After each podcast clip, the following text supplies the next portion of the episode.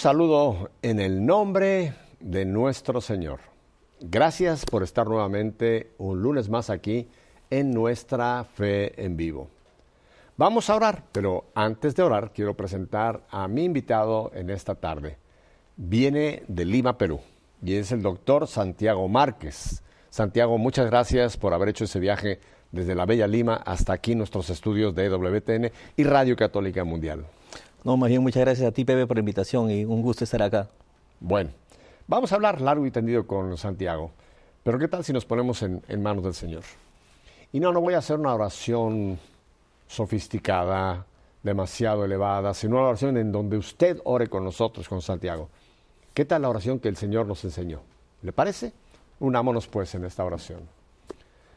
Padre nuestro que estás en el cielo, santificado sea tu nombre. Venga a nosotros tu reino. Hágase tu voluntad aquí en la tierra como en el cielo.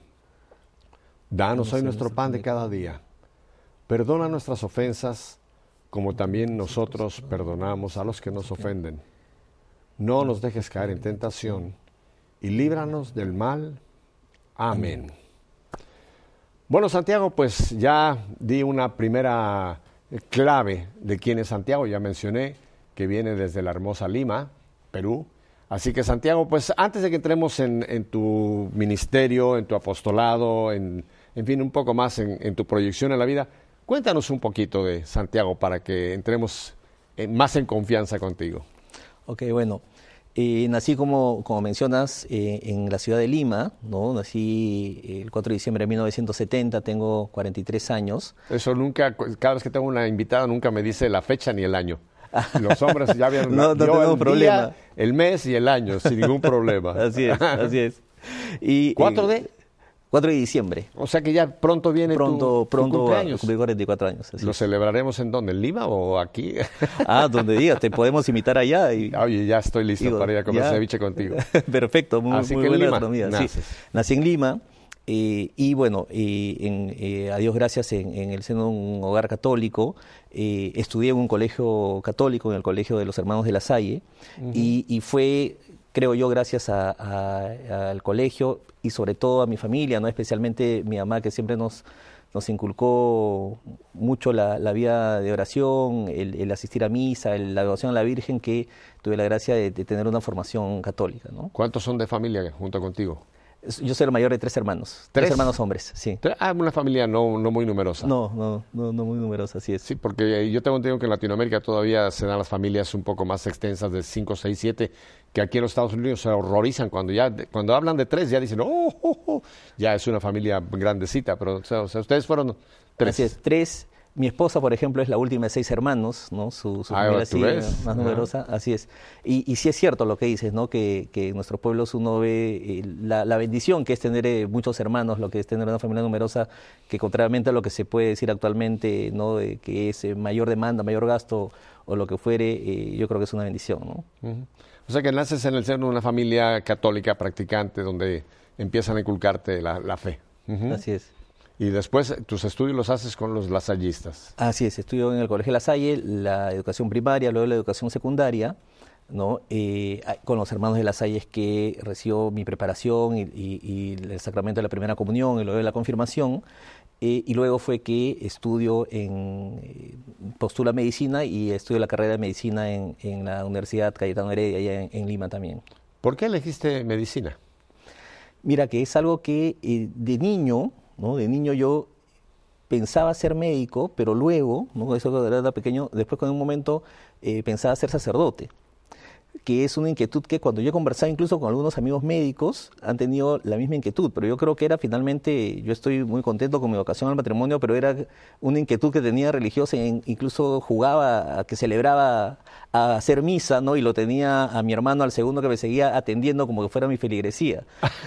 pero finalmente lo que, lo que me orienté fue más a, a, a buscar este, en lo posible eh, curar los, los males de, físicos y, en lo que luego me especialicé eh, los, males psicológicos. ¿no? Qué interesante, porque fíjate, en esa silla que has estado ahora sentado, han estado eh, sacerdotes que también de pequeños sintieron esa vocación hacia la vida sacerdotal y como tú dices, hacían esta especie de, de parodia un poco de la misa, pero la mayoría de ellos sí se fueron por ahí. O sea que tú tuviste esta inquietud, sin embargo, el Señor te llevó más por la parte, digamos, de una profesión, como la, la medicina, ¿verdad? Sí, en donde eh, a- a- con la gracia de Dios se, se puede ayudar a las personas, ¿no? Claro. Uno puede- tiene mucho campo en realidad como para poder eh, establecer una relación con las personas eh, y poder aliviar, en caso, eh, en mi caso que luego me especialicé en psiquiatría, poder eh, contribuir con el alivio eh, psicológico de las personas. Tú sabes, Santiago, ahora se me ocurre, no lo había nunca pensado hasta ahora que estás tú compartiendo. Creo que eh, en el libro del eclesiástico, y me parece que quizás la única profesión ahora que estoy pensando, donde la palabra de Dios dice, no desprecies al médico ni la ciencia que se le ha dado. Creo que es Eclesiástico 35, donde habla del médico y de la medicina. Y es interesante, dice, ora a Dios, pero después recurre al médico. O sea, qué, qué interesante que tienes una profesión que se menciona en la Biblia y Dios nos dice, recurre también. Cuando tengas necesidad, no solamente ores, o sea, si hay que orar y el Señor te sana, bueno, gracias a Dios, pero es, voy a averiguar, porque me parece que quizá hasta ahora que yo sé, Cris, la única profesión que se menciona en el Antiguo Testamento como tal, que el Señor dice, recurre a Él. O sea que mira, Importante porque es, tienes es- un buen anuncio. Sí. Quizá puedes poner en tu práctica, Dios te dice que vengas y le pones el texto bíblico ahí. La cita ahí al lado. Es, es una, no, mira, Ajá. como lo mencionas, es una gracia, pero también una responsabilidad, ¿no? Cuando uno descubre, si es que hay un llamado incluso particular, como mencionas en una, una cita, implica tener que dar una respuesta a ese llamado. ¿no? Ajá. Bueno, pero qué interesante, o sea, tuviste las- los caminos y eh, discerniste que era por la parte de la profesión médica, entonces haces tus estudios en medicina. ¿En qué, te, en qué línea te fuiste en, en la medicina? El- luego de estudiar los, los ocho años de la carrera de medicina, fue ¿Cuánto? que... Ocho años. El- la- ¿Ocho? ocho, años, ocho años de medicina es eh, lo que uno estudia en la carrera y luego de eso decide especializarse, ¿no? Ah, ya sé por qué no fuiste por el sacerdocio, porque ahí son doce. Te quedó más Me corta. quedó más corta. Oye, ocho años. Ocho años de medicina y luego de eso es que uno hace la especialidad. ¿no? Así como puede ser cardiólogo, eh, pediatra, nefrólogo, ginecobstetra. eh, una de las especialidades es psiquiatría, que fue lo que, eh, lo que luego tuve que estudiar tres años más para poder eh, ejercer luego ya la psiquiatría como especialidad. Qué interesante. Entonces son ocho años que los, todos los que van para medicina pasan por esos ocho años. Así es. Luego de y terminar, ya entonces viene ya después ya la, la especialidad, llamémosle. Así es, uno ter- se gradúa, tiene el título de médico cirujano, le llamamos en, en Perú, y luego de eso eh, se presenta, ¿no? A, da un examen como para poder hacer la, la especialidad.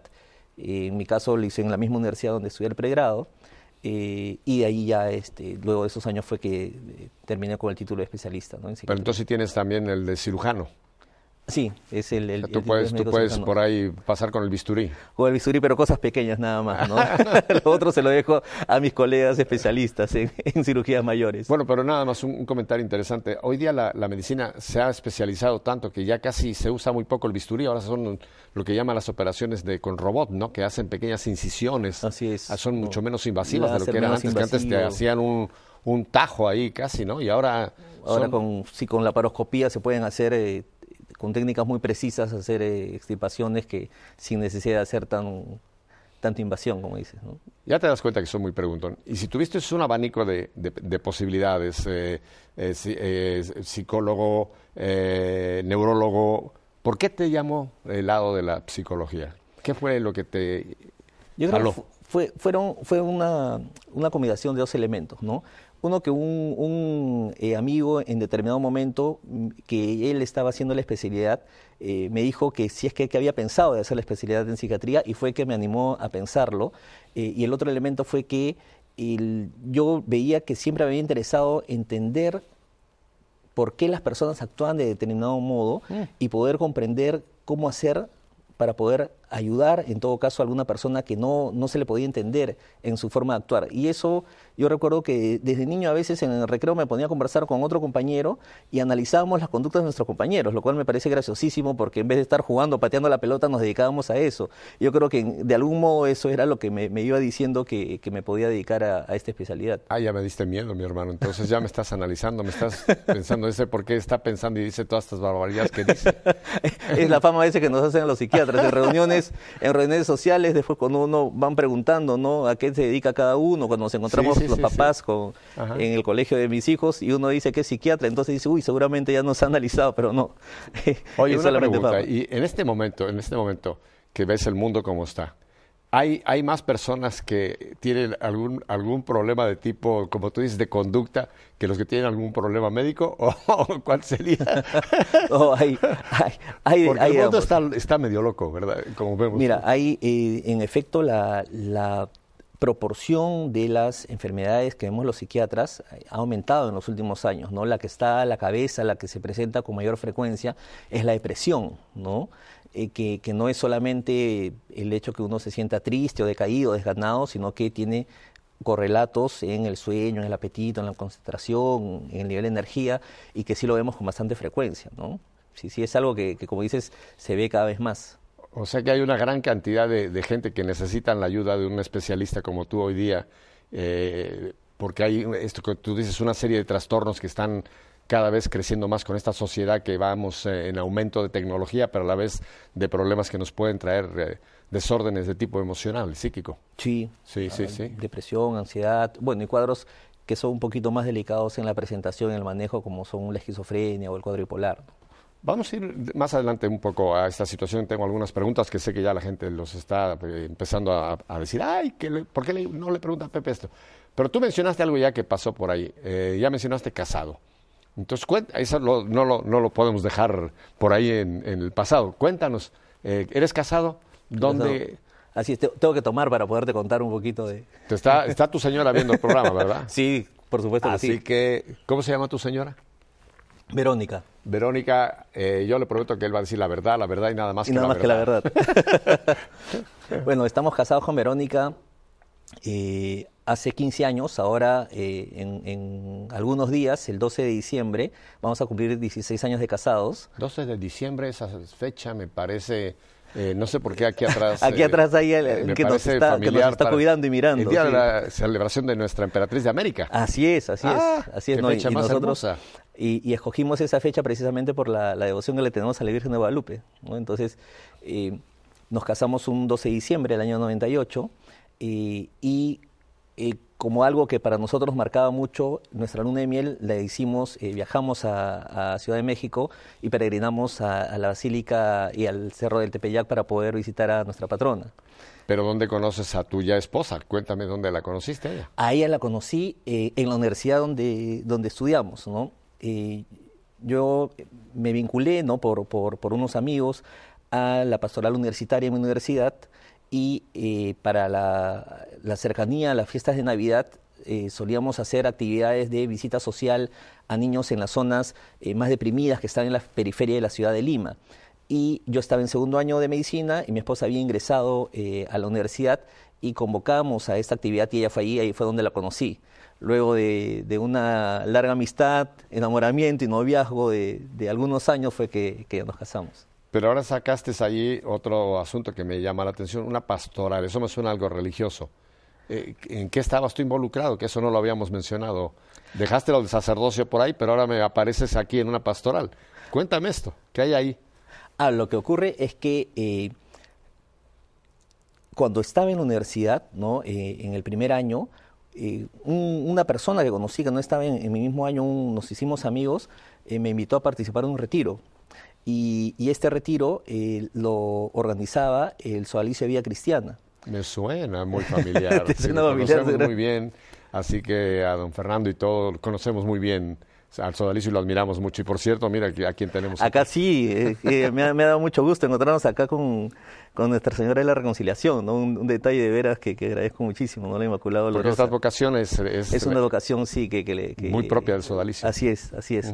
Y eh, el sodalicio tenía, eh, habían eh, compañeros en la universidad que estaban vinculados de algún modo y que impulsaban lo que le llamábamos la Asociación Católica de la Universidad. Y en esa Asociación Católica hicieron un retiro, me invitaron, empecé a participar en algunas reuniones y luego fue que organizamos y, y los años posteriores también esta actividad de Navidad y así fue como se vinculó mi esposa. Durante varios años yo estuve eh, perteneciendo a, un grupo eh, que nos reuníamos semanalmente, que le llamábamos agrupaciones marianas, que existen hasta la actualidad, y mi esposa pertenecía a otro grupo de agrupaciones marianas. Y allí es donde, digamos, hicimos, eh, si bien veníamos de familias eh, con la gracia de Dios formadas, consolidadas como católicas, yo creo que un mayor compromiso o, un tiempo especial de conversión fue precisamente el participar de, todo el, espíritu de, lo que le llamamos actualmente la familia espiritual Sodalite. ¿no? Sí, la semana pasada tuve la dicha de tener aquí a Liliana Casuso, que nos habló un poco mucho más, porque ya tú lo sabes, es una laica consagrada que ya nos contó un poco de esto. Así que conocemos bien un poco la, perdón, la espiritualidad de, este gran movimiento que admiramos mucho. Así que hay, hay, hay en esta pastoral conoces a tu esposa, eh, tienen un, tiempo de noviazgo, se casan y entonces forman una feliz familia que es la que tienes ahora. Así es. Tenemos cuatro hijos actualmente, ¿no? Ajá. Tres mujeres, un varón. A ver, dígales sus nombres porque lo están viendo ahora. Ah, ya sí, después, después se van a... Acá en esta cámara para que están Acá les digo para, para saludarlos, tú sabes que allá en, Perú tenemos un término que significa avergonzarse, se van a arrochar, decimos después cuando se enteren que, que, hemos, que hemos dicho sus nombres en cámara, pero los digo con mucho gusto. Ah, mi hija ahí están viéndote ahora, así que... Sí, sí, sí mi, mi, hija, mi hija mayor se llama Rosa María, tiene 14 años. Ajá. La segunda se llama María Gracia, que tiene 12 años. El tercero, el hombrecito, es Juan Diego, ¿no? Como Juan Diego de Tepeyac, eh, que tiene siete años. Y la última, la pequeñita de siete, eh, siete años, se llama María Alejandra. Ah, qué bien. A todos les mando un, beso y un abrazo inmenso con, todo mi cariño. Bueno, ya va papá para allá, se los regresamos después del trabajo que está haciendo aquí, del cual también vamos a hablar un poco más adelante. pues bien, Santiago, entonces ya hemos llegado al punto, ya has escogido esta profesión, eh, terminas tus estudios y, ¿qué sucede? ¿Entras inmediatamente a la práctica? Termino la, especialidad de, psiquiatría y eh, ya uno empieza a atender a algunos pacientes cuando se está especializando y luego de eso ya me dedico a, la práctica allá en Lima. Eh, durante algunos años estuve trabajando en el Instituto Nacional de Salud Mental de forma paralela con la práctica privada eh, y además hacía docencia en la, en la misma universidad donde me he formado que eh, lo he podido hacer hasta la actualidad, pero luego de algunos, de algunos años de estar trabajando, eh, renuncié a, la, práctica pública, ¿no? Con, todo el esfuerzo que, me demandó eso, pero por temas de horarios era lo que, lo que correspondía en ese momento y me dedico a la práctica privada hasta la actualidad. ¿no? Oye, entonces lo que yo estoy viendo es que tú tenías ahí varios sombreros. Uno, tu práctica privada, otro, tu servicio público y otro eh, maestro, la docencia, o sea que también estabas enseñando. Así es, sí. Oye, ¿y no te tuvo que ver un psiquiatra? Felizmente no. Felizmente pudimos avanzar. No llegaste a, al estrés, a la ansiedad ni nada. no, sí, se pudo manejar, se pudo manejar el estrés. no, yo te veo muy tranquilo aquí, así que le...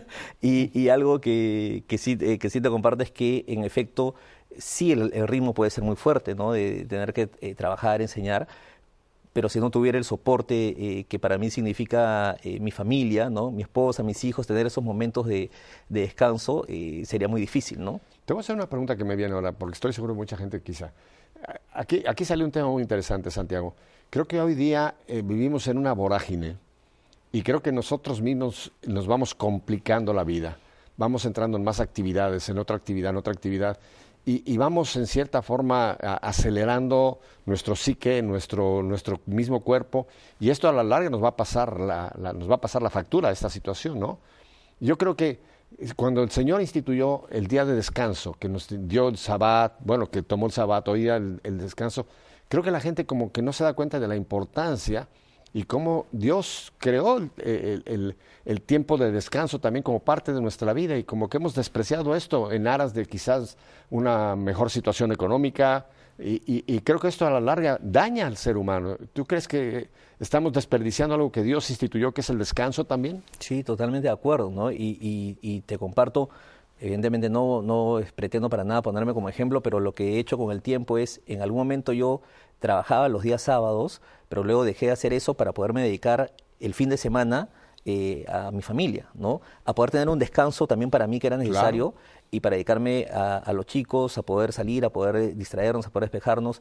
El, domingo para nosotros es, eh, es un día sumamente importante porque solemos nos podemos levantar un poco más tarde, ¿no? desayunamos con más tranquilidad juntos, vamos a misa juntos y ya cobra sentido todo ese, todo ese día que eh, no siempre es así de sencillo. A veces hay gente, como dices, que el fin de semana sigue trabajando, ¿no? O que el, el, domingo se le vuelve una suerte de tortura porque es el día anterior al lunes, ¿no? Y, no, no termina de, salir del círculo de trabajo de toda la semana.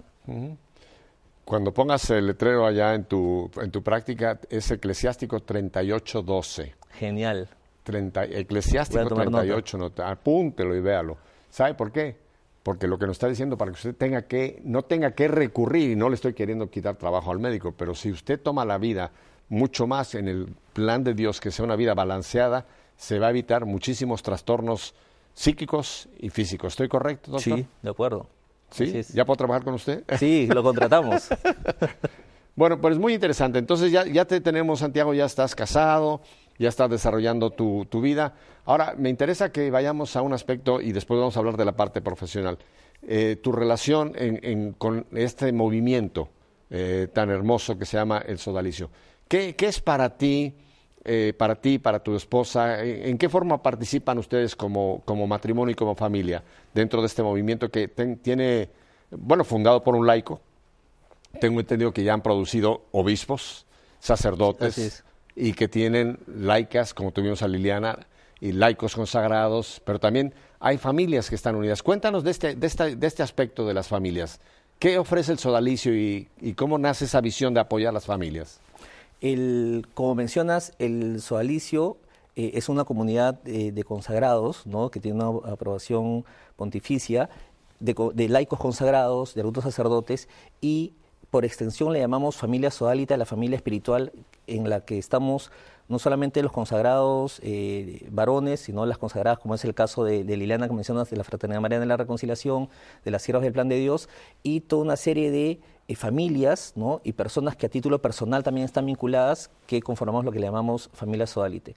Nosotros, eh, en el caso de, de mi matrimonio, tenemos un grupo de familias con el cual nos reunimos semanalmente para poder formarnos en la fe, pero para también poder eh, compartir experiencias cotidianas desde crianza de los hijos, espacios de, descanso, cómo eh, enfrentar distintas situaciones que se nos van presentando como retos en el día a día para una vivencia más coherente de la fe.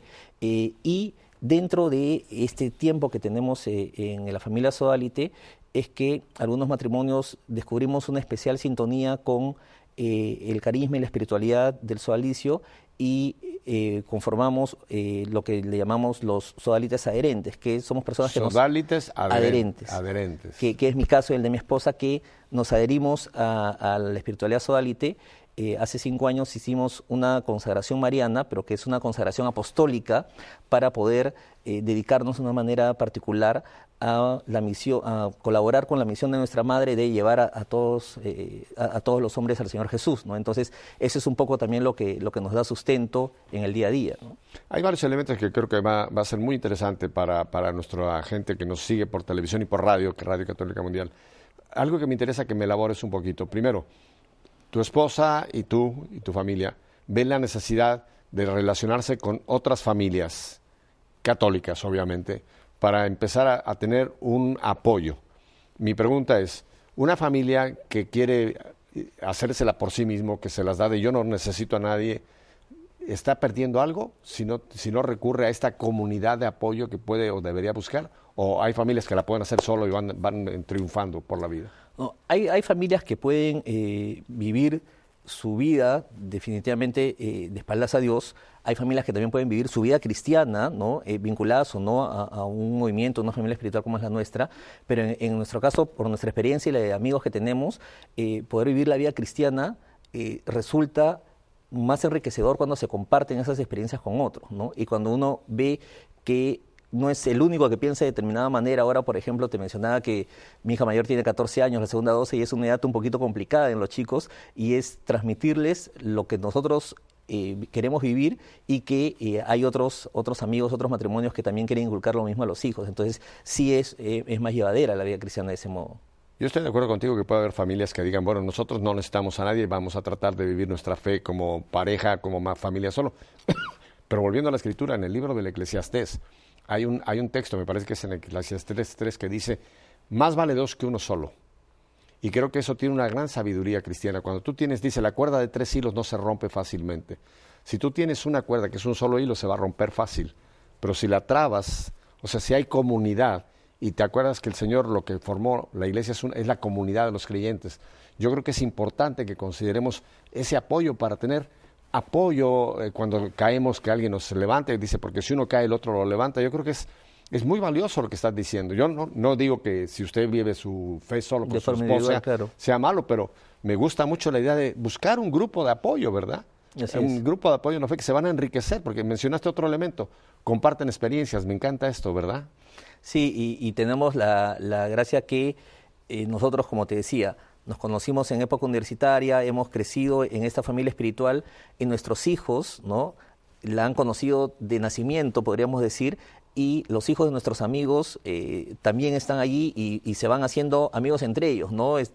Que nos tratamos eh, de forma familiar, incluso que, en mi país es muy común eh, tratarse familiarmente, no tío, hermano, primo, porque precisamente buscamos vivir como que fuéramos una verdadera familia. Una familia extendida. Así es. Oye, Santiago, qué hermoso. ¿Y, comen juntos alguna vez o van a alguna actividad juntos? Nos, nos vamos de paseo o celebramos, podemos celebrar el cumpleaños juntos, ¿no? O, o celebramos este, fechas importantes juntos que también eh, es, es, importante darle, darle un sentido real a las cosas, ¿no? Además porque lamentablemente eh, vivimos inmersos en una cultura en la que sin pretender satanizar la cultura con todas las cosas buenas que puede tener eh, el avance del día a día, pueden tener criterios que se les van filtrando a nuestros hijos que, que tienen muy poco de, evangélicos muchas veces.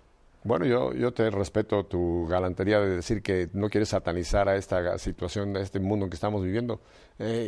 Yo me voy más por lo que decía ya eh, la palabra de Dios, que, dice el mundo entero está bajo el poder del maligno. Yo creo que es muy difícil, muy difícil hoy el caminar contra esta corriente tan tremenda que nos presenta el mundo para vivir nuestra fe, Santiago. Eh, no lo estoy satanizando, pero sí lo estoy diciendo que el demonio está muy metido y que más nos vale ir, ir juntos en el movernos en el camino de la fe. Tenemos que ir a unos breves mensajes y hago la aclaración de mensajes porque no son comerciales, gracias a Dios, pero sí tenemos que ir a unos breves mensajes. ¿Verdad que es muy interesante la vida de este hombre, de este doctor? Vamos a hablar un poco ahora de su proyección como profesional, pero creo que usted ya aprendió varias cosas de lo que nos ha compartido Santiago, ¿verdad? Quédese, no cambie de canal, no se va a ir a... mejor me callo. Volvemos enseguida. ok, baby. Muy bien.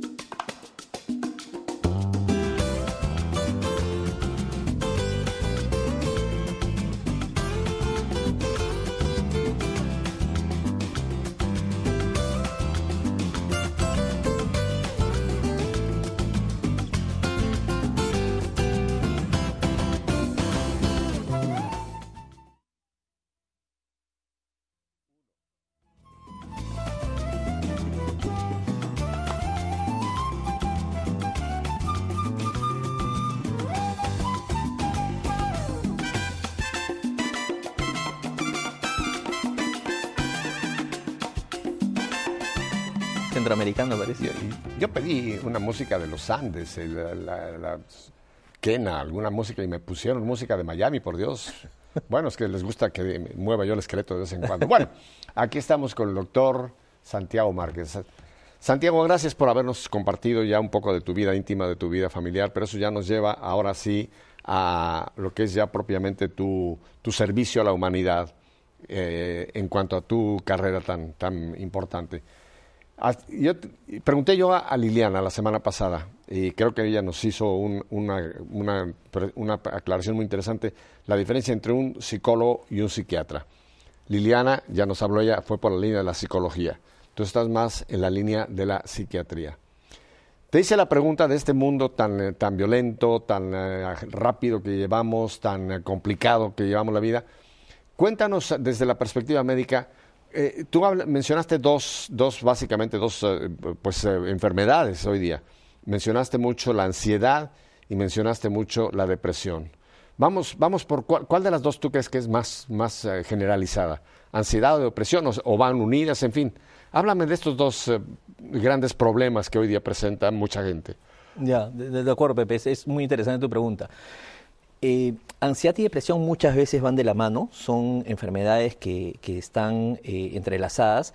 Cuando hablamos de, la depresión como enfermedad y de la ansiedad como enfermedad, ¿no? porque a veces hacemos un poquito de licenciación, se puede presentar como síntomas, es decir, sentirme triste o decaído, puedo decir que estoy deprimido, sentirme inquieto, angustiado, estoy ansioso, pero si es que esto tiene una serie de lo que le llamamos criterios diagnósticos, conforme una enfermedad. A ver, déjame, es interesante este punto.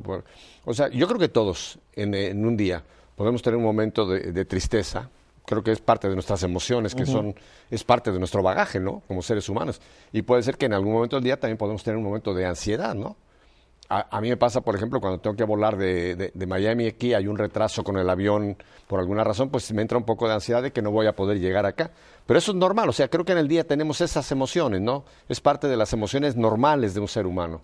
No ah. son enfermizas ahí. Así es, Pepe. Es lo que le llamamos reacciones emocionales normales que como tú mencionas en el ejemplo que pones, da, da comúnmente y no, no tiene eh, ningún problema y no va a requerir probablemente un tratamiento farmacológico, que es lo que principalmente hacemos los Oye, cuando vas manejando por esas calles de Miami que tienes ganas de asesinar a alguien, tampoco es un, es un fenómeno de que tengas un síndrome de asesino. De, asesino, y ni te digo ni te digo con lo que es manejar en Lima, ¿no? Pero... que va más allá de querer estrangular a alguien. Bueno, pero, o sea, es interesante. O sea, eso es normal.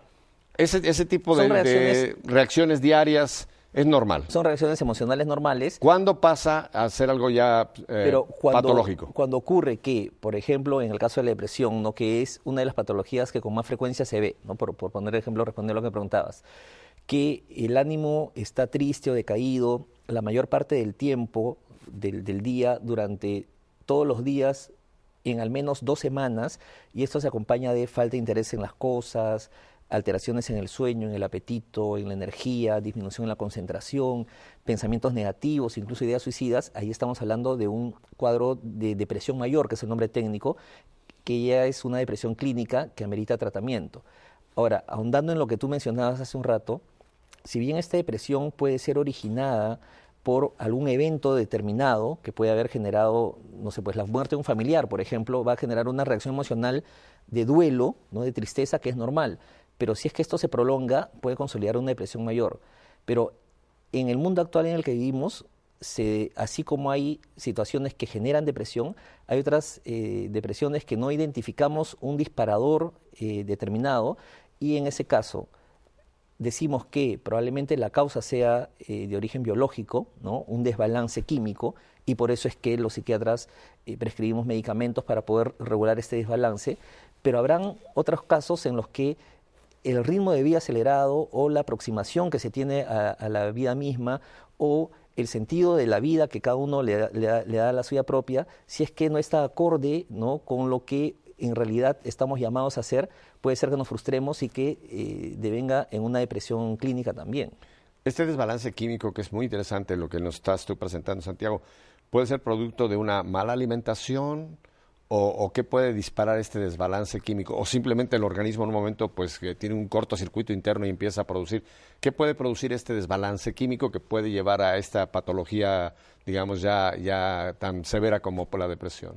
No hay... Eh, con lo que ha avanzado hasta ahora la, la psiquiatría, todavía falta mucho por estudiar, no se ha logrado determinar con exactitud las causas ¿no? de por qué el, el, disparador, por qué se, se, da el desbalance. Pero lo que sí se ha visto es que tanto en una depresión que ocurre por un evento externo como en aquella que no tiene un disparador eh, identificado, ocurre este desbalance principalmente en una sustancia que se llama serotonina y muchas veces serotonina. ¿Serotonina? Serotonina. Es una sustancia que en nuestro cerebro se encarga de regular el ánimo, el sueño, el apetito, la concentración y que en la depresión se ve que está disminuida. Los medicamentos lo que buscan es regular la producción de serotonina y con eso mejorar el ánimo. ¿sí? Pero no es que se haya identificado que haya, por ejemplo, un alimento que falte, ¿no? O que tomando algún alimento vaya a mejorar, ¿no? Que a veces se, se postulan algunas, algunas teorías de, bueno, pues falta tal o cual alimento, pero hasta ahora no hay, no hay nada concluyente. Ni el ceviche peruano levanta, saca de una depresión. da una sensación de, de algarabía, de, euforia, pero, pero es, pasajera. Pero sí, una depresión, volviendo ya a la parte, digamos, patológica, una, una, una depresión es una situación bien seria para una persona, ¿verdad? Sí, claro. Porque ya le lleva, como tú mencionas, a perder el sueño, eh, bajar su alimentación. Entonces, eso se puede ir complicando, o sea, puede ir produciendo otros, otras enfermedades paralelas, eh, producto de esta depresión, ¿verdad? Sí, como mencionaste hace un rato, se puede estar eh, vinculando a la depresión un cuadro de, ansiedad, pero una ansiedad, digamos, en la que la persona empieza a experimentar sensación de angustia, ¿no? palpitaciones, sudoración de manos, intranquilidad constante, dificultad para conciliar el sueño, eh, y esto se puede acompañar muchas otras veces también de molestias físicas de otro tipo. Entonces, el abordaje eh, que hacemos implica tener que utilizar medicamentos, pero también tener que utilizar terapia eh, y eh, valorar también los aspectos espirituales de la persona que busca salir del problema, ¿no? Mira, yo sé que hay gente que en este momento, porque lo conozco por casos de gente que conozco que quizá que hicieran esta pregunta, hay gente que, por ejemplo, tiene el problema de claustrofobia, que cuando está en un sitio muy encerrado le, entra una ansiedad. ¿Están relacionados, por ejemplo, la claustrofobia con, con la ansiedad? Hay otras personas que tienen un delirio de persecución, que sienten que las están vigilando, que las están persiguiendo, y esto les produce ansiedad. Eh, eh, todos estos, por ejemplo, la claustrofobia, este fenómeno del, síndrome de persecución, ¿son también fenómenos, eh, digamos, psíquicos? Son, los ejemplos que das son alteraciones que vemos en psiquiatría que el elemento común que tal vez pueden tener es la ansiedad como síntoma, ¿no? La persona que está deprimida y que también está ansiosa, o la persona que tiene una claustrofobia, que es una ansiedad, pero que se da en un espacio en el que está cerrado y que la persona cree que no va a poder escapar y por eso le dispara ansiedad, o la otra ansiedad que tú estás mencionando, que es en el caso de un delirio de persecución que muy probablemente corresponda a un eh, cuadro de esquizofrenia, ¿no? como los que hemos eh, desarrollado en, una serie anterior que hicimos con, con, Liliana, que mencionas, estuvo la semana pasada acá contigo, que... Eh, es importante identificar para poderle dar el tratamiento adecuado porque son distintas sustancias químicas las que se están viendo alteradas. En algún caso será serotonina, en alguna otra noradrenalina, en el caso de, los delirios hay una sustancia que se llama dopamina. Dopamina. Y son distintos medicamentos que actúan a ese nivel. Y de un montón de gente que ahora nos está viendo, que sé que me están diciendo, y los que tienen miedo a subirse a un avión, que le tienen terror a volar, ¿también es, también es un desorden, digamos, psíquico? ¿O, puede ser más bien... Eh, eh, temor de que el avión se caiga y... Algunas veces es temor a que el avión se caiga, otras veces es pensar que voy a estar muchas horas encerrado en un sitio y no voy a poder salir. es algo que le llamamos fobia específica, ¿no? La fobia, A, volar, sí. Ah. La fobia se define como un temor, ¿no? Eh, persistente a una situación, a un evento, a un animal, eh, pero que, o algún objeto, por ejemplo, pero que eh, no tiene un fundamento racional, ¿no? Por ejemplo, yo podría tenerle temor a los, a los objetos puntiagudos pensando que me voy a encargar con ellos y no voy a querer este, tocarlos, pero no necesariamente es racional que me voy a encargar necesariamente con ellos. Y así con distintos animales, ¿no? Hay personas que tienen fobia a las arañas, por ejemplo, eh, y que es la aracnofobia, y es cierto que una mordedura de araña podría ser eh, letal, pero no es en todos los casos. Sabes, mi esposa, y aquí lo voy a, confesar públicamente, a que le tiene una fobia terrible a las cucarachas. Ella prefiere encontrarse, te lo digo en serio, prefiere encontrarse con un león o con una serpiente de cascabel que con una cucaracha. En fin. Claro, y no podría decir, pero no es racional, la puedes pisar, pero es que precisamente eso es lo que, lo que corresponde a una fobia. Oye, qué bien suenan cuando las pisas. Una cucaracha cuando le des es que hace un ruido que produce una gran alegría. o sea que todos estos fenómenos, todas estas fobias, eh, todo esto es, es normal, o sea, aparecen en las personas. Claro, pueden aparecer en las personas. Y pueden eh, ser tratadas y desaparecer.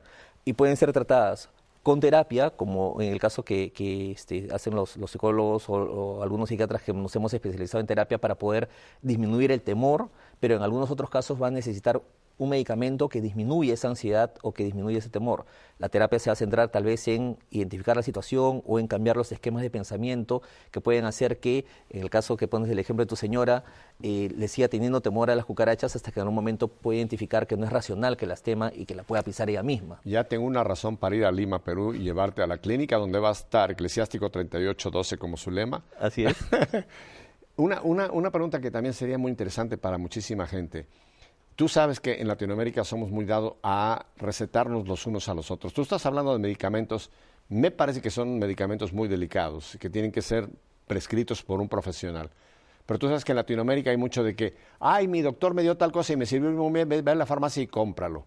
Así y es. nos empezamos a autorrecetar. ¿No crees que esto es un gran peligro y que puede ocurrir en esta situación? Ay, yo tenía claustrofobia, pero mi médico me dio tal pastillita, ve y cómprala y... ¿No crees que sería eh, muy peligroso y lo que hacemos, no solamente con las medicinas que tú mencionas, sino en general, En general. que nos recetamos de todo? Sí, e- es algo muy común en, Latinoamérica, como dices. Además que a veces hay el acceso a los medicamentos que no, no están necesariamente controlados en, en la farmacia donde se expenden, eh, pero sí de poder eh, hacer eh, el uso de la automedicación que no, no es recomendable. A ver, mira, ahí tienes esa cámara enfrente, te están viendo unos cuantos millones de personas, díselo como médico. Les, les pido, ¿no? Eh, con mucho ánimo, de verdad, a todos nuestros televidentes eh, que, que, que Y radio escuchas. y radioescuchas, así es, que eh, no hagan uso de la, de la automedicación o de la autoprescripción, ¿no?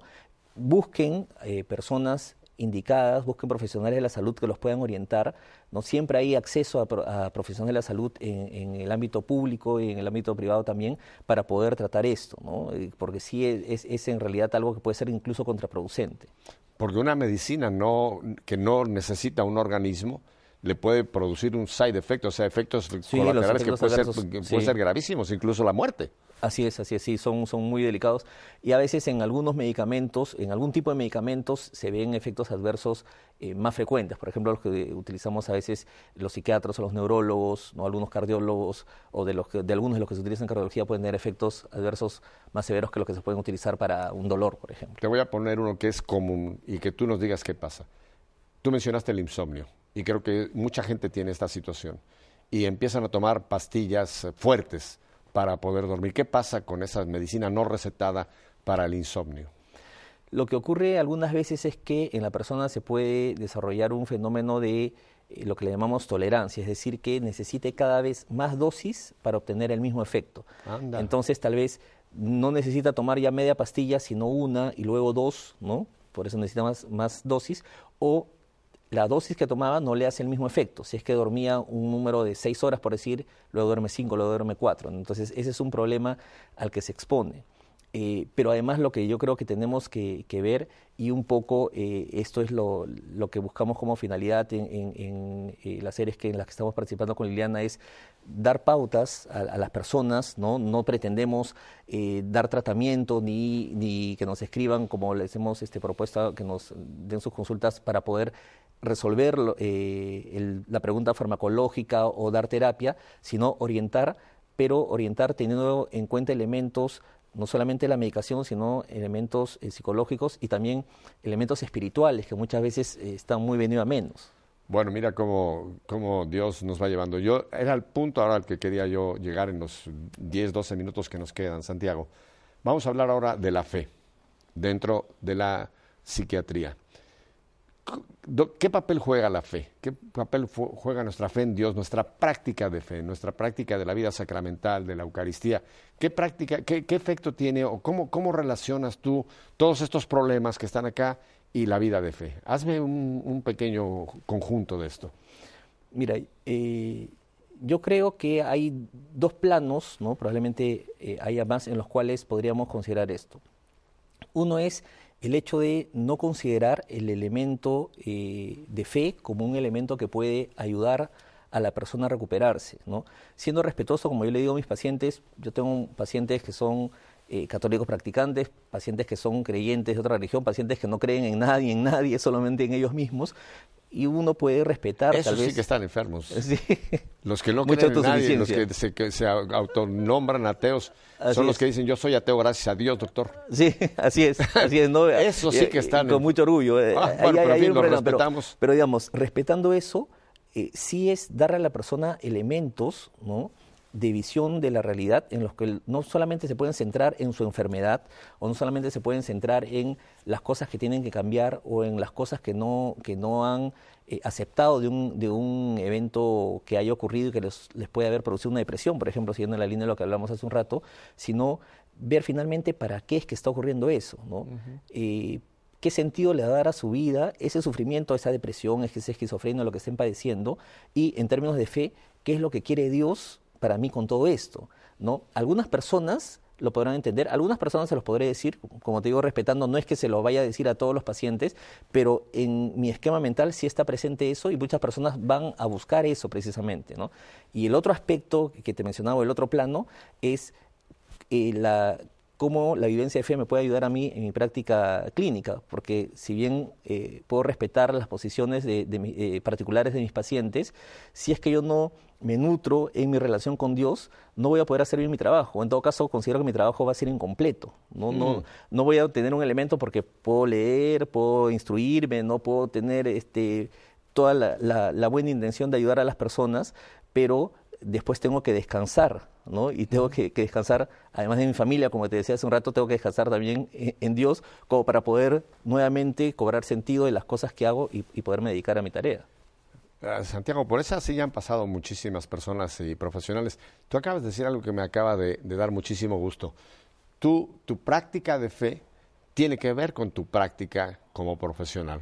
O sea, tú ves que esta, esta tu vivencia de fe, tu relación con Cristo, etcétera, tu, tu vida, influye en la forma en que tú tratas al paciente, en la forma en que tú proyectas tu servicio a la humanidad. ¿Es, correcto este análisis que hago? Sí, es, lo que intento hacer. No, no, lo estás haciendo, no, yo creo que no, no, eres un practicante, yo creo que lo estás haciendo porque lo puedo percibir en tu persona. Pero me interesa mucho esto porque nos ven muchísimos profesionales, quizá arquitectos, médicos, en fin, otras profesiones que no tengan un trato tan personal como el tuyo, ¿no? Pero que acabas de decir algo que creo que sería interesante para todos cómo nuestra fe tiene que también permear mi profesión.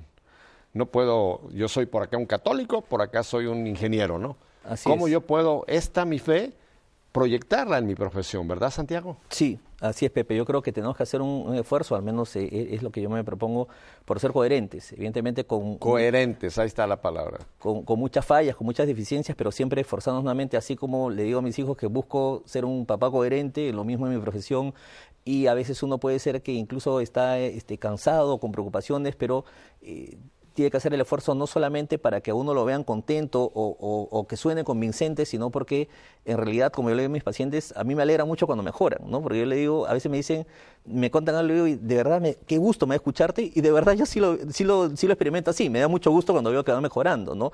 Como que algunas veces me, da pena ver que no estamos llegando a donde queremos llegar y, tenemos que seguir trabajando para, para, que la persona mejore, ¿no? Es que tu profesión además es tan, tan humana, me refiero, tienes un, un contacto tan, en un área tan, tan importante de la persona como es su psique, ¿no? Porque no sé, no quiero menospreciar a ninguna otra rama médica, ¿no? Pero, por ejemplo, ¿qué te puede decir un cardiólogo? Pues tienes un problema del corazón, él va a ir a, operarte el corazón o a abrirte la aorta, en fin. Pero tú entras, tú entras en el psique de la persona, en lo, en lo muy personal, en lo muy íntimo de la persona. Entonces tienes un trato mucho más profundo eh, con, tus, con tus pacientes, ¿no es cierto? Sí, Pepe, y, por eso yo creo que es, yo creo que mi trabajo, eh, te lo digo honestamente, es una bendición, ¿no? El, poderme dedicar a esta área, pero también es una responsabilidad, porque tengo que estar muy fino como para poder entrar esa psique, como tú dices, ¿no? Y poder entender qué es lo que le está pasando a la persona y luego con reverencia también salir, ¿no? Y además eh, incluso hacerlo a un lado cuando tengo que dedicarme al siguiente paciente, cuando tengo que llegar a mi casa, pero, pero eso es algo para lo cual eh, también en la formación este, nos han entrenado, ¿no? Hay, hay un otro texto, yo, hoy, hoy yo no sé por qué ando metiendo tantos textos aquí en la palabra, hay, hay otro texto que también, hablando de la fe, que menciona, dice, el corazón alegre es buen remedio el espíritu triste seca los huesos. Tú mencionaste ahora en esta, en este desarrollo del, psique de la persona, cuando realmente nosotros vivimos una fe activa, yo creo que eso en cierta forma es como una poco de, que nos inmunizamos un poco, ¿no? A toda esta serie de situaciones que nos pueden afectar si no tenemos una fe que nos lleve a la alegría, como dice Santiago, alegrense, perdón, eh, Pablo, alegrense todo el tiempo en el Señor. Yo creo que nuestra actitud de fe, ¿no crees que en cierta forma nos, se nos, nos convierte un poco, nos inmuniza un poco de lo que podemos también venir a sufrir sin fe? Sí, porque si no, si, si no vivimos la vida cristiana con alegría, que esa alegría va, va a nacer de, de esa fe en, el Señor que cumple sus promesas, no vamos a poder en realidad eso transmitirlo en el día a día, donde tal vez vamos a hacer este cansinos, apagados, o, o vamos a tener que hacer un esfuerzo por, por sobreactuar, y no se trata la vida de, ir actuando, ¿no? Entonces sí, de acuerdo contigo. Eso el Papa, lo ha, el Papa Francisco nos ha estado dando, dando duro, nos ha hablado de lo que puede ser la hipocresía de la fe, ¿no? Tú sabes, la palabra hipócrita quiere decir actor. Muchas veces tratamos de actuar algo que, que, no es lo que sentimos y eso se va a notar también inmediatamente. El Papa nos ha dicho que no podemos ser cristianos con cara de funeral. Eso yo creo que serían clientes tuyos los de funeral. Nos ha dicho que no podemos que tener cara de pepinillo avinagrado, que también... O sea que la, la fe realmente nos ayuda en cierta forma a fortalecernos para tratar de, de, tener un poco de protección de, de, esta, este acoso del mundo en que vivimos, Santiago. ¿Crees tú esto? Sí, y, e incluso para aceptar situaciones, no hace un rato que me preguntabas sobre la depresión, a veces para aceptar situaciones que pueden ser difíciles en la vida y que si uno no tiene una aproximación de fe no va a poder sobrellevarlas, ¿no? Puede ser que reciba como te decía, todas las pastillas, toda la terapia, pero si no reconcilia algunos aspectos de la propia historia personal, lo que han ocurrido en el día a día, eh, con una aproximación de fe, no va, no va a poder salir de, ese hoyo muchas veces eh, psicológico, espiritual que está padeciendo. Ahora yo te voy a hacer una consulta que también sé que mucha gente la está haciendo. Sé que son, pueden ser varios los síntomas, depresión, ansiedad, etcétera. Una persona, ¿cómo puede empezar a detectar que algo, algo está empezando a salirse de su cauce normal? ¿Qué, ¿Cuáles serían los síntomas más, más, más sencillos para donde una persona puede decir, chispas, aquí yo tengo que empezar a, algo, no, algo ya no va bien? ¿Qué dirías tú que puede ser una sintomología básica? En el caso de la depresión, que es lo que estábamos hablando hace un rato, que es tal vez lo, más común, es que la persona, lo que puede ser cardinal es, además de la falta de interés en actividades que le resultaban habitualmente placenteras o de la tristeza, es que la persona siente que no es la misma. ¿no? Eso es algo que a veces se nos puede pasar por alto, pero yo le digo incluso a mis alumnos cuando, cuando doy todo este, clases sobre depresión, que la persona identifica que en algún momento ha dejado de ser la misma, ya no tiene la misma alegría, la misma vitalidad que a veces inclusive uno podría decir ya, pero tal vez no es un elemento de depresión, no es un elemento químico, puede ser un elemento espiritual inclusive, pero eso es algo que sí se puede, se, se debe tener en cuenta a la hora que uno aborda un tema. Cuando esto empieza a ser una cosa más permanente, de, más constante, no un día o dos o tres, sino que es, ya no, empieza... Y no por momentos, sino que ya es una constante que uno dice en qué momento cambié. Si empieza usted a tener ya este, esta especie de sentirse usted a sí mismo que usted está diferente, ya es un, obsérvelo por varios días. Si esto persiste, hay que decir, necesito ayuda. Así es. Ajá. ¿Qué otros síntomas crees tú que pudiéramos, que son síntomas más generales, que La- nos indican que claro. algo está... la sensación de angustia ¿no? o, la, o las alteraciones en el sueño o en el apetito. Y en el caso de, de patologías tal vez que son un poco más severas, cuando la forma de actuar ya sale de, de la, de la normalidad, ¿no? Una persona que se pone muy agresiva, se pone violenta o empieza a hablar solo, por ejemplo, es algo que la persona no se va a dar cuenta, pero los familiares sí. Y, y ahí es donde a los familiares les corresponde buscar ayuda. que ¿no? empieza a hablar solo. Sí, en el caso de la esquizofrenia, por ejemplo, la persona habla sola porque escucha voces y le responde a esas voces que está escuchando, pero son voces que no están ahí en realidad, ¿no? Y actúa como que estuviera, así como decías, en el delirio de persecución, podría yo pensar que alguien me está siguiendo para hacerme daño y podría escuchar que hay gente que habla que me quieren matar, por ejemplo, y, por eso yo me escabullo y les respondo. Entonces, eso es algo llamativo que la persona misma que, que la padece eh, esta, esta enfermedad no se da cuenta y no actúa, pero los familiares se dan cuenta que hay un cambio ya muy marcado, ¿no? Usualmente son las conductas de la persona que salen de lo habitual lo que nos va a llevar a buscar ayuda. Nos quedan un par de minutos, Santiago. Desgraciadamente yo quisiera tener mucho más tiempo contigo porque es in- interesantísimo tu, desarrollo. Una, una última situación que creo que es importante. Eh, por ejemplo, con las personas que tienen un problema de alcoholismo. Mientras no reconozcan que necesitan ayuda, va a ser muy difícil ayudarlas. ¿Tú crees que en estos síntomas que mencionas también la persona en un momento tiene que decir chispas, algo no está bien, help, ayúdenme? Y la familia poder eh, buscar la ayuda profesional que se necesita? Mira, el tema de alcoholismo que mencionas, Pepe, y de adicciones en general es un tema eh, delicado, entre otras cosas, porque muchas veces la persona no tiene lo que le llamamos conciencia de enfermedad. Entonces no se da cuenta de lo mal que está y de la necesidad que tiene. A veces va a pedir ayuda, esos son los casos en los cuales se puede abordar, pero en otros casos va a ser la familia la que va, va a llevarlo a- al, al Sí, médico. al yo te mencionaba el alcoholismo refiriéndolo a las enfermedades de- eh, psicológicas que mencionabas. No solamente a la- también una persona que está ya empezando a tener un problema de depresión o de ansiedad, que no lo reconoce, ¿no crees que mientras no reconozca, Ah, ok, sí, También- utilizan, por supuesto, el, el alcohol eh, sirve como un refugio para muchas personas, ¿no? Y, y como una especie de antidepresivo y de ansiolítico, es decir, de medicamento, entre comillas, antiansioso, pero que es solamente un paliativo, es adormecerse, refugiarse en algo para no enfrentar la situación. Y se mete en un problema gravísimo también por Así ahí. es, de se una vuelve un círculo, ya, ya se- son dos problemas más bien. ¿no? Santiago, el tiempo se nos ha ido. Voy a poner en pantalla ahora tu dirección para que la gente... Quiero, quiero hacerles una recomendación. No, no se trata de que le hagan consultas médicas a Santiago, sino algún, algún comentario, alguna, eh, no sé, que te contacten, pero no, no vas a tú poder dar un, un consultorio por, por internet. Claro, porque no- no es lo- claro. adecuado. Y es, la, la dirección es, uy, a ver, psicología reconciliadora. Todo junto, psicología reconciliadora, arroba gmail, para los que no hablan inglés, gmail, mail.com. Así es. Bueno, pues Santiago, te agradezco muchísimo. Ya con Liliana comentamos de la serie que están produciendo, así que va para regreso para allá rápidamente, ya que termine su serie, lo regresamos a Perú con su familia y espero algún día volverte a tener aquí, Santiago. Muchas gracias más bien a ti, Pepe, y ha sido un placer de verdad eh, haber compartido estos minutos contigo. La próxima semana viene de España la familia Holguín. Recuerdan ustedes la casita sobre la roca. Va a ser un programa espectacular, diferente de lo que jamás han visto a la familia Holguín. Así que los espero el próximo lunes con esta familia que nos viene desde Asturias, España. Y mientras tanto, ya saben mi recomendación. Si Dios nos concede una semana más de vida y usted no se va por uno de estos caminos que necesite la ayuda psicológica, porque se la van a dar, aquí los espero la próxima semana, si Dios nos da vida. Y mientras tanto, que la paz de Cristo quede con todos ustedes. Hasta entonces.